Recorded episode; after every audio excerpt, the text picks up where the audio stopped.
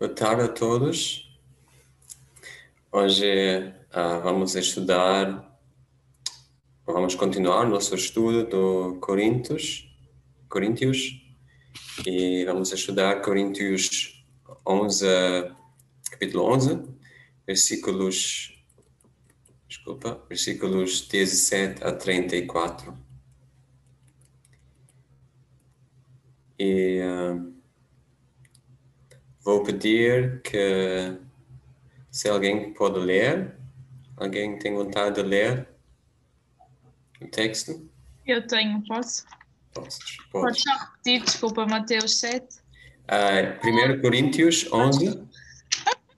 A Bíblia abre-se no Mateus e eu estava toda lançada. 1 Coríntios, Coríntios 11, uh, versículos 17 a 34.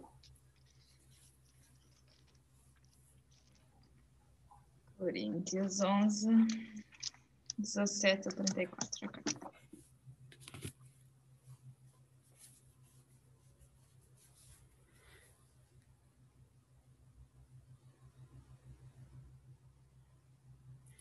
Rita, tu, a tu, o teu microfone está desligado. Desculpem, foi aqui. Ouviram desde o início ou não? Não, espetáculo. Não, não ouvimos nada. Entretanto, não vos elogio nesta instrução que vos dou agora, pois as vossas reuniões causam mais mal do que bem. Porque, em primeiro lugar, ouço dizer que há divisões entre vós quando vos reunis como igreja, e em parte acredito nisso.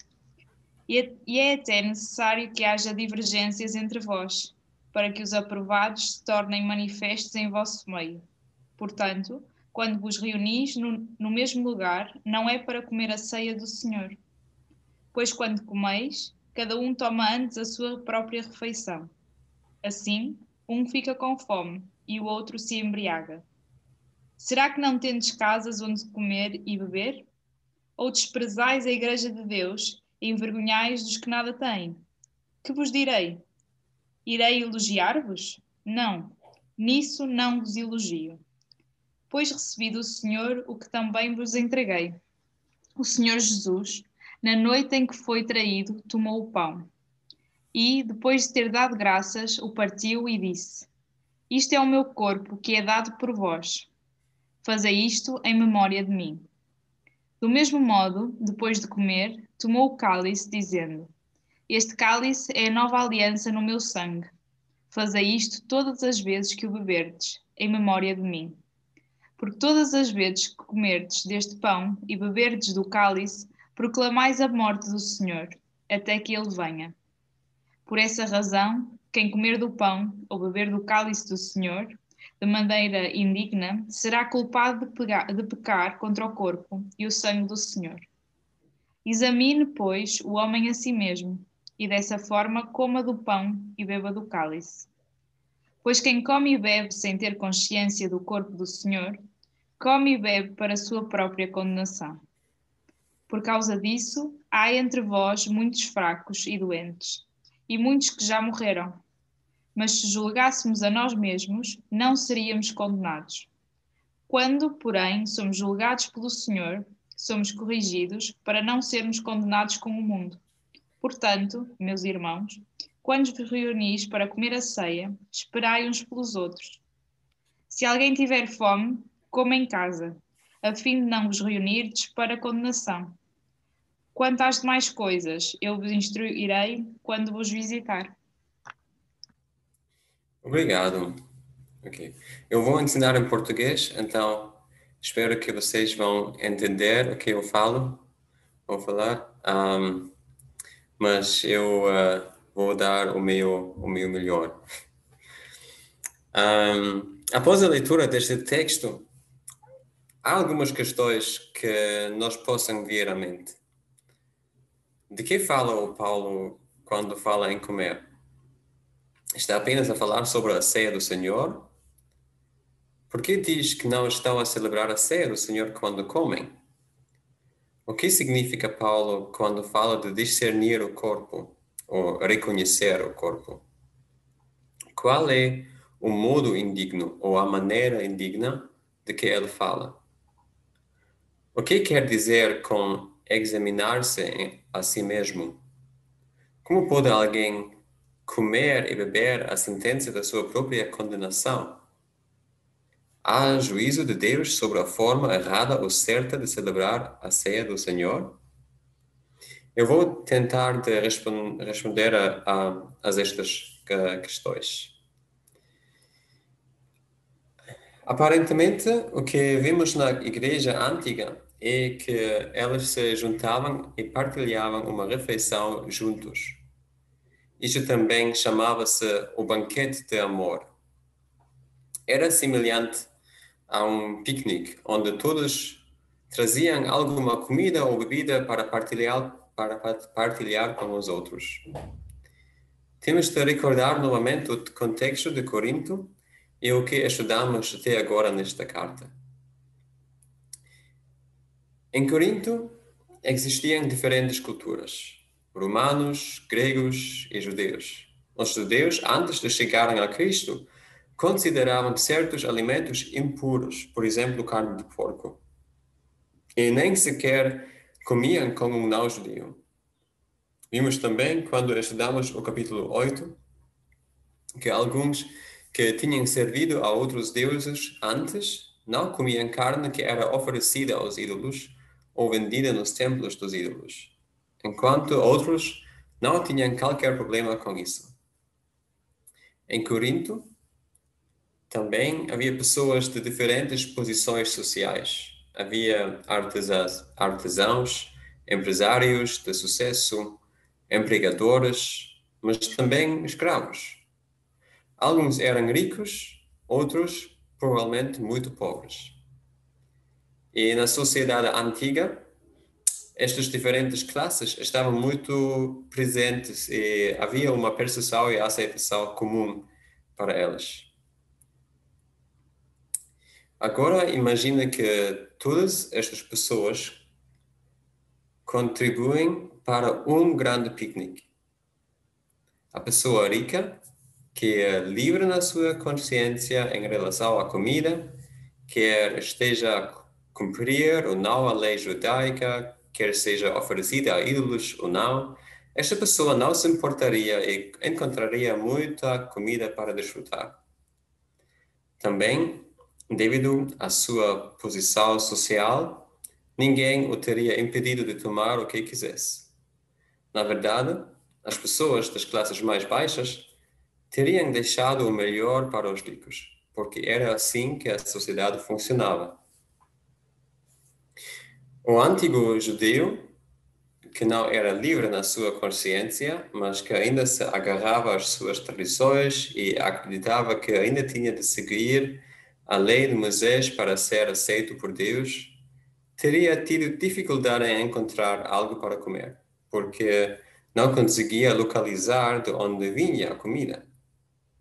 Quem a tinha trazido ou se tivesse tocado em alguma coisa que era considerada impuro. Aquele que antes adorava os ídolos e estava perturbado na sua consciência com a comida oferecida aos ídolos, ou comprada nos templos também, teve dificuldade em encontrar algo para comer. Porque como, como podia ter a certeza de onde vinha a comida? O escravo e pobre de qualquer destes grupos teria deixado a boa comida para aqueles que eram de posição mais elevada. Era assim que era tratado nas refeições comuns daquela época. E aparentemente em Corinto, isto tinha sido levado para a igreja. Assim, as diferenças sociais estavam presentes na igreja. Agora podemos imaginar o que aconteceu. Era muito provável que as pessoas ricas estivessem a ter um banquete. Paulo escreve que até se embebedaram. Ao mesmo tempo, os antigos judeus provavelmente tiveram a sua própria refeição. Os que tinham uma consciência fraca provavelmente também tinham a sua própria refeição para garantir que não comiam nada oferecido, oferecido aos ídolos. Os pobres, que não podiam contribu contribuir muito, comiam o que tinham. Talvez tenha recebido algumas sobras, talvez até tenham sido mandados embora da mesa dos ricos. Paulo critica severamente esta situação. Escreve no versículo 22: Por que é que desprezam a igreja de Deus e vão envergonhar os que nada têm? O que tinha acontecido em Corinto era que as diferenças sociais e culturais presentes no mundo ainda estavam presentes de uma forma divisória dentro da igreja. Não era a diversidade, mas a divisão. É por isso que Paulo fala de reconhecer o corpo. O corpo de Cristo é diferente deste mundo. As coisas que nos dividem neste mundo não nos devem dividir em Cristo. Se considerarmos as pessoas na igreja da mesma forma que o mundo, não reconhecermos o corpo e basicamente, basicamente entendemos mal o Evangelho. Eu vou, vou voltar a este assunto um pouco mais tarde. Paulo diz que o que eles estavam a fazer não era a ceia do Senhor porque as pessoas estavam a comer de uma forma egoísta. O rico estava a festejar ou mesmo a embebedar-se. O pobre ficava fome. Pessoas diferentes tinham as suas próprias pequenas panelinhas dentro da igreja, em vez de representarem a unidade do corpo. Por isso, acrescentarem realmente as divisões que já existiam, existiam em Corinto. Assim, mesmo que durante ou depois das refeições comessem o pão e bebessem o vinho, não se tratava de comunhão. Paulo apresenta o que Jesus ensinou para mostrar que há uma diferença entre o que Jesus disse e o que eles fazem. Jesus disse: Fazei isto em memória de mim. O que não pode acontecer se todos se focarem em si próprios. Aqueles que tinham boa comida e vinho perderam-se na sua indulgência. Não olharam para os seus irmãos e irmãs que não tinham dinheiro para uma boa refeição. Talvez, por serem de classe baixa, nem sequer lhes fosse permitido comer da mesa rica. Era uma falta de, de amor. As pessoas mais pobres da igreja não tinham muito, e esta divisão também poderia ter provocado nelas pensamentos de ciúme, o que também não foi bom. Paulo critica isto, dizendo no versículo 22, como já, já disse, por que que desprezam a igreja de Deus e vão envergonhar os que nada têm? A grande ênfase de Paulo neste parágrafo é a unidade do corpo de Cristo e que ela é diferente deste mundo. É claro que todos são diferentes e as culturas são diferentes. E isso é belo.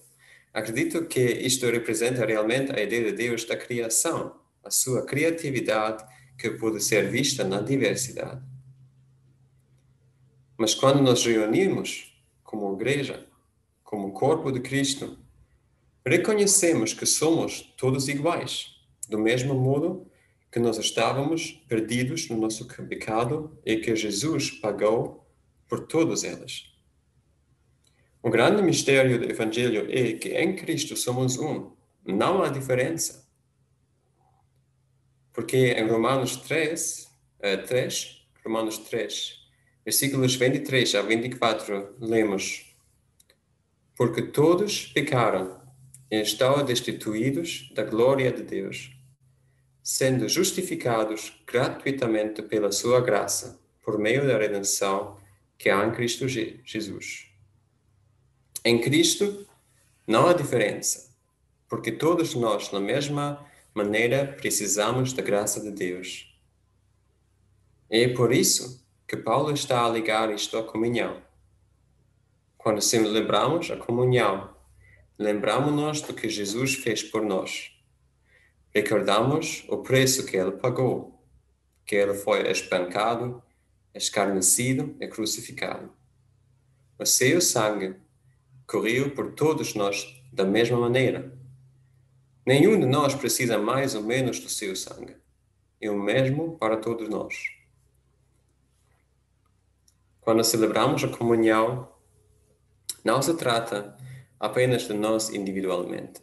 Não se trata apenas de mim próprio. Também expressa que ao recordar que ela deu o seu corpo, eu também faço parte do seu corpo. Este corpo tem muitos membros. Se olho para qualquer um deles, olho para o corpo de Cristo.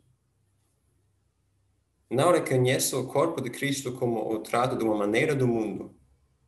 Creio que isto significa um modo indigno ou a maneira indigna do que Paulo fala, no versículo 27, onde, onde diz, versículo 27 do capítulo 11. Assim, aquele que comer o pão e beber o cálice do Senhor de modo indigno é culpado da ofensa, de ofensa ao corpo e sangue do Senhor. Como ao fazê-lo, desprezamos o corpo de Cristo. Deus preocupa-se com ele e aparentemente não o ignora. Paulo explica que isso levou até ao julgamento de Deus na igreja, sob a forma de doença e mesmo morte. No versículo 29, Paulo diz: Pois se não reconhece o corpo do Senhor, o que faz é comer e beber a sentença da sua própria condenação. No versículo 31, Paulo diz: Se nós examinarmos a nós mesmos, já não seremos julgados por Deus. O que é que isto significa? Creio que é bastante simples. Poderíamos dizer: ser honesto contigo mesmo. O que está no teu coração? Em alemão temos um, um, uh, um ditado, não sei se isto, este, isso é a palavra correta. Sim? Ok. Um ditado quando pedimos a alguém que diga a verdade, dizemos Hand aufs Herz und ehrlich sein. Significa pura mão no coração e seja honesto. Se formos genuínos, não teremos de enfrentar qualquer disciplina do Senhor, porque aparentemente Ele preocupa-se com o seu corpo. Se celebrarmos a comunhão e ao mesmo tempo negligenciarmos um companheiro crente, é melhor não participar na ceia do Senhor. Mas há um caminho melhor, ainda melhor. É melhor arrepender-se, perdoar os outros e pedir perdão. É bom pedir a Deus procurar nos, nos, nos nossos corações, porque o nosso coração pode enganar-nos.